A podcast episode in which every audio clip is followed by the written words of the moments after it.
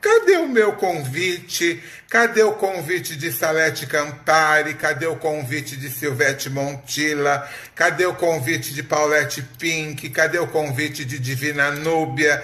Cadê a homenagem a Miss Biá, que foi a primeira a botar tinta na cara e sair na rua e levar coió de polícia para hoje vocês estarem aí nessa associação vagabunda?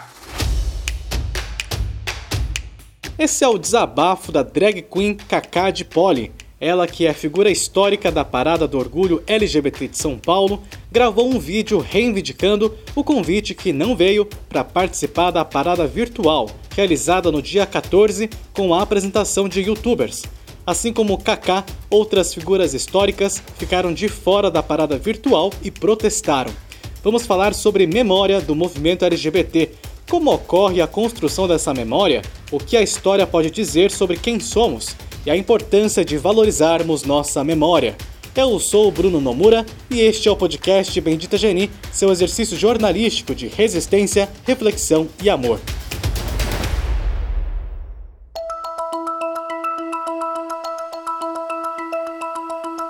Domingo, 14 de junho de 2020. Por conta da pandemia do novo coronavírus, a Avenida Paulista, em São Paulo, não foi palco da sua 24ª Parada do Orgulho LGBT. A ausência é muito simbólica. A Parada de São Paulo é considerada a maior do mundo. A estimativa é de que a edição de 2019 tenha reunido 3 milhões de pessoas. É o evento que mais atrai turistas à cidade.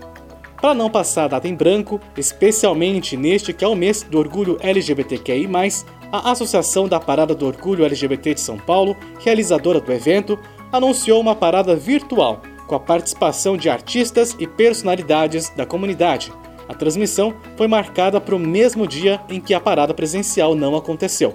Hoje é apenas mais um dia onde olhamos para o nosso próprio coração e agradecemos a possibilidade de existir e existir completos, incríveis, da maneira mais poderosa e colorida possível. A parada virtual teve mais de 8 horas de programação e foi apresentada por youtubers. Teve música e também mensagens de várias personalidades da comunidade LGBTQI. A treta começou já depois do evento, com o desabafo da drag queen Kaká de Poli, que você ouviu um trechinho no início deste episódio ela cobrava o convite a ela e a outras figuras históricas da parada LGBT de São Paulo. Algumas delas também se manifestaram nas redes sociais. Foi o caso da Silvete Montilla. A gente vai ouvir alguns trechos do vídeo que ela publicou. Por que essas pessoas que organizaram não procuraram saber das pessoas que abriram portas, das pessoas que vieram primeiro? Alguém saberia como que foi que a primeira parada saiu? A primeira lá do presidente Beto, Beto de Jesus, alguém sabia? Alguém sabe quem é esse nome? É muito esquecimento, né? Dizem que nós não temos memórias. A Pablo ela abriu um, uma carreira também, abriu é como eu posso dizer, é, abriu assim caminho para essas novas, para essas como Arituza, Glória, Lia Clacker, entre outras. E é tudo um legado e eu fico muito feliz nós temos tantos artistas maravilhosos que começaram, que deram suas caras à tapa. Tantos artistas maravilhosos, eu vou citar alguns nomes: Jimmy Kier, pioneira, Márcia Pantera, Verônica, Thalia Bombinha, Michelle Summer, simplesmente Nenê, Pandora Bolt, Leonora Áquila. Então são tantas pessoas maravilhosas, nós temos tantos artistas que poderiam ter feito parte, ou pelo menos ter sido homenageada. Eu digo aqui um grande nome, uma pioneira. Quem é Miss Biá? Ah, vocês não sabem? Tente procurar quem abriu o caminho. Miss Biá era uma artista que faleceu há umas duas semanas, com mais de 50 anos de carreira e 82 anos de idade. Eu saí, eu fiz meu ciclo da parada gay como apresentadora durante muitos anos e hoje surgiu quem? A Tchaka, que espero que seja maravilhosa o tempo dela, que com certeza virão outras. Eu só queria que as pessoas não deixassem de ter memória.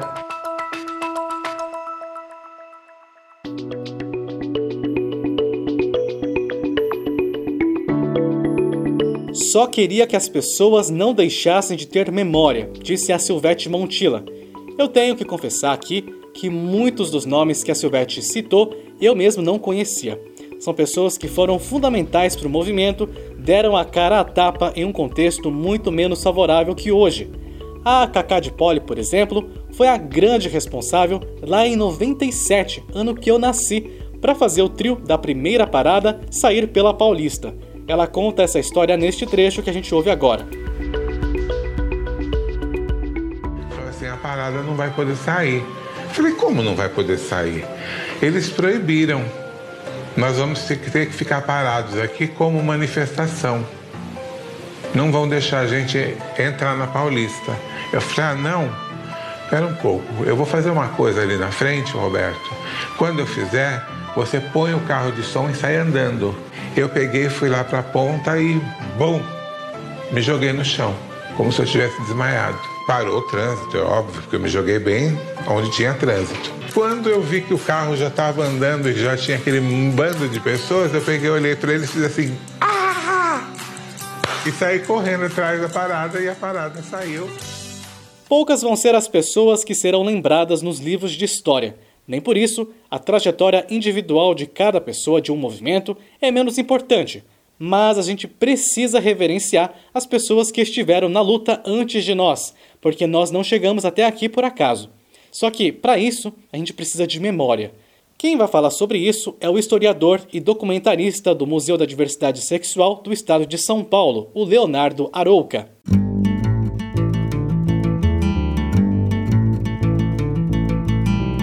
Leonardo, para a gente começar a nossa conversa, quando e como surge o movimento LGBT aqui no Brasil?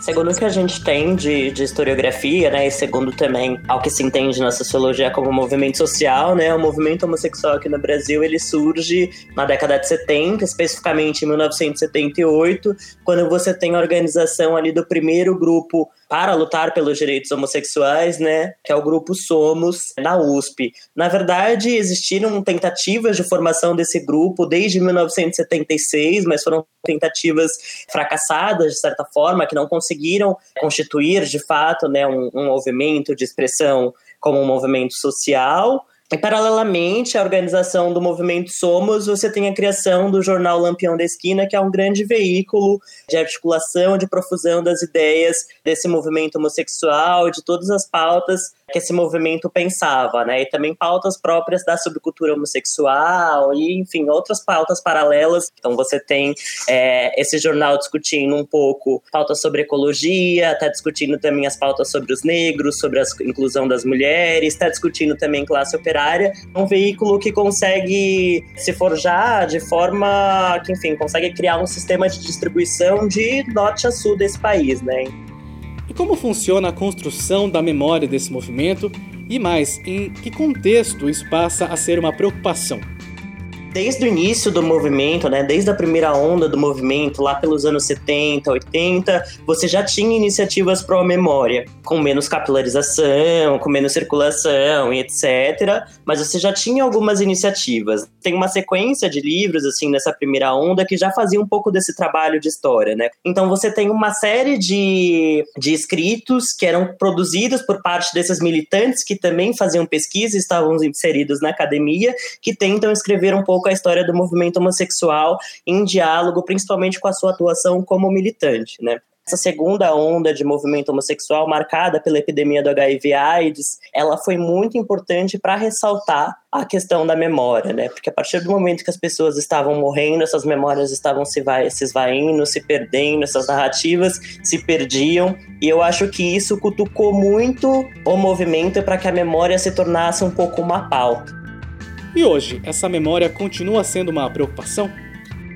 Principalmente nessa última década, né, nessa última, nesse último período, essa pauta ela ganhou muita centralidade. Eu acho que isso é decorrência de diversos processos. Eu acho que vem de uma decorrência também talvez colocar muitas aspas nisso, mas de uma aceitação por parte do Estado, por parte do governo das identidades homossexuais e transexuais, né? Eu acho que isso, de certa forma, cria alguns mecanismos de reparação por exemplo, a constituição do Museu da Diversidade Sexual, a constituição do relatório da Comissão Nacional da Verdade, pautando a questão da homossexualidade, é também aí uma forma de reparação e uma forma de sistematização para se trabalhar um pouco essa questão da memória. Na prática, é o Estado reconhecendo que aquelas memórias existem, que aquelas memórias importam, né? Afinal, qual é a importância, Leonardo, de preservar a memória de um movimento como o movimento LGBT?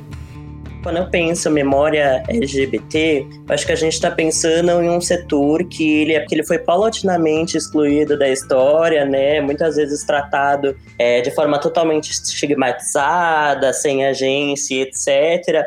E aí eu acho que especificamente para essas parcelas do movimento social, como o movimento LGBT, como o movimento feminista, como o movimento negro e etc., eu acho que é um processo muito importante no sentido da reparação eu acho que quando a gente pensa memória LGBT, eu acho que a gente está pensando a sobrevivência, eu acho que a gente está pensando que, olha, as coisas não começaram daqui, os homossexuais, os LGBTs no geral, não são um sujeito só do presente, são sujeitos também que estiveram lá no passado, que têm a constituição de uma história e que essa história é invisibilizada paulatinamente. Então, eu acho que você recuperar essa memória, você fazer, você dar talvez essa dignificação para esse processo, né? É você dizer que, olha, os homossexuais, os LGBTs, eles têm uma história e ela precisa ser contada, né? Ela precisa ser dita, ela não pode ser invisibilizada, porque quando você é um sujeito só do presente, parece que você é de certa forma efêmero, né? Acumula naquela narrativa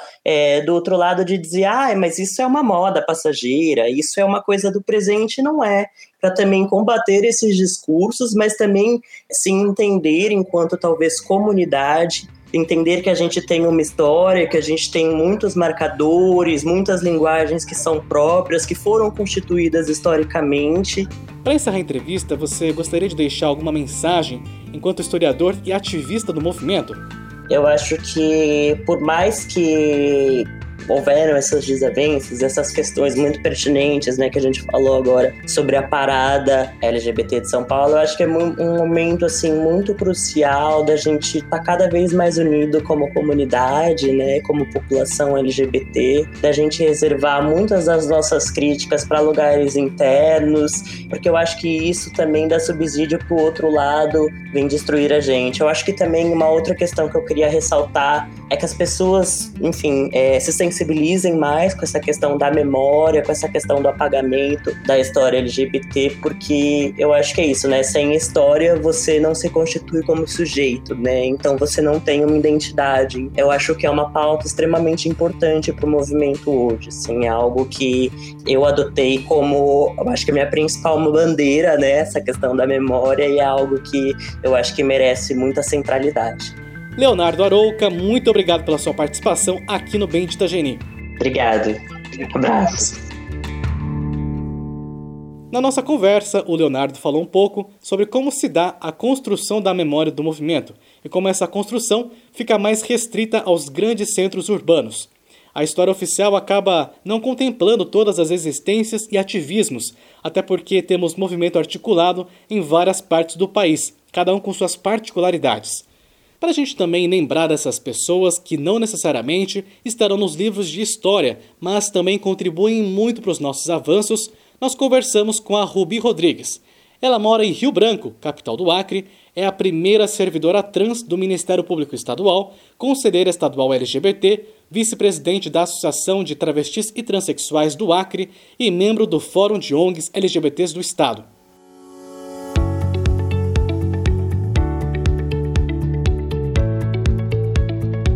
Rubi, quais são os próximos objetivos que vocês pretendem atingir enquanto movimento de trans e travestis aí no Acre? O próximo passo que a gente precisa dar é um passo bem largo, e esse passo ele é a instalação do laboratório transexualizador dentro do nosso estado, porque a gente tem uma, uma demanda muito grande de meninas transexuais e meninos transexuais que fazem automedicação, né, que é, usam e abusam dos hormônios de forma irregular. que não tem acompanhamento médico e fica aquela, a gente fica naquela, naquela luta, pede para a pessoa não usar, mas a pessoa, ah, mas eu não vou usar e quem que vai me orientar? Se eu não estiver usando por minha conta, eu não vou, eu vou me sentir bem, entendeu? E a gente está nesse desafio de disso e também o desafio da, da empregabilidade, né, para as pessoas trans, que é uma, uma outra barreira bem difícil que a gente está enfrentando, mas aos poucos a gente está tratando com a sociedade o movimento. Você falou de não ter um centro de saúde especializado em pessoas trans.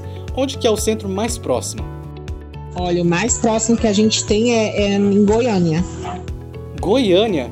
Mas quanto tempo de viagem então até lá? Nossa, acho que é três dias ou é dois dias. Porque Goiânia não é no norte, é no centro-oeste, né? Nós, nós somos do norte. E geralmente, a, quando é um caso desse, a gente procura encaminhar através do tratamento fora de domicílio. Só que a gente só conseguiu uma vez, mas foi porque a pessoa foi por conta própria para lá, entendeu? E com relação à empregabilidade, quantas mulheres trans existem na região onde vocês atuam e poderiam ser beneficiadas por políticas de empregabilidade?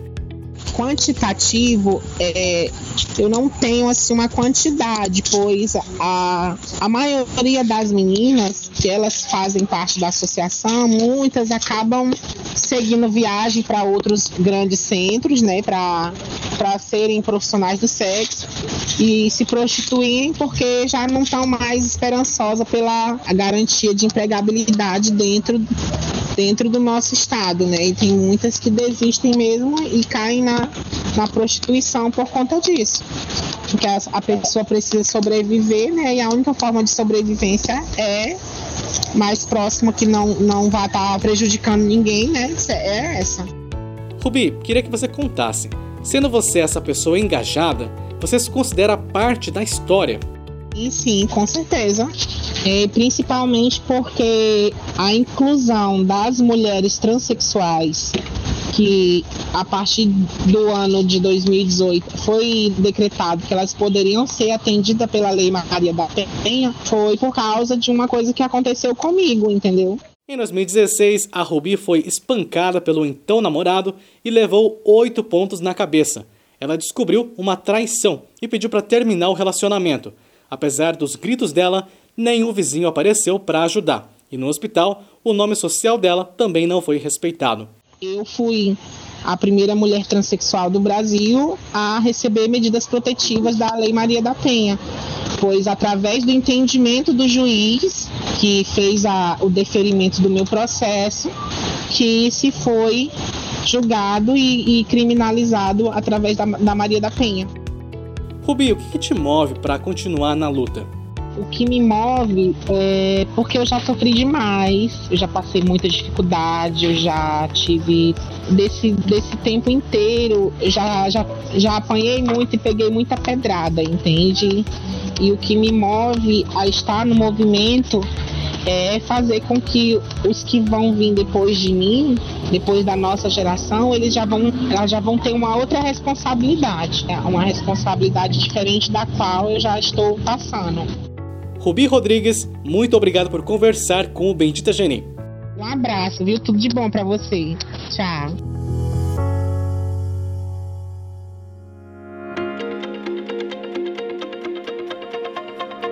Antes de encerrar, o historiador Leonardo Arouca indicou três livros e três documentários para quem quiser saber mais sobre a história do movimento LGBTQI no Brasil. Os livros são Devassos no Paraíso, do João Silvério Trevisan, na Trilha do Arco-Íris, do Júlio Assis Simões e Regina Facchini, e Além do Carnaval, do James Green. Os documentários São Paulo em Hi-Fi, direção do Luffy Steffen, Zicroquetes, da Tatiana Issa e Rafael Alvarez, e Divinas Divas, da Leandra Leal.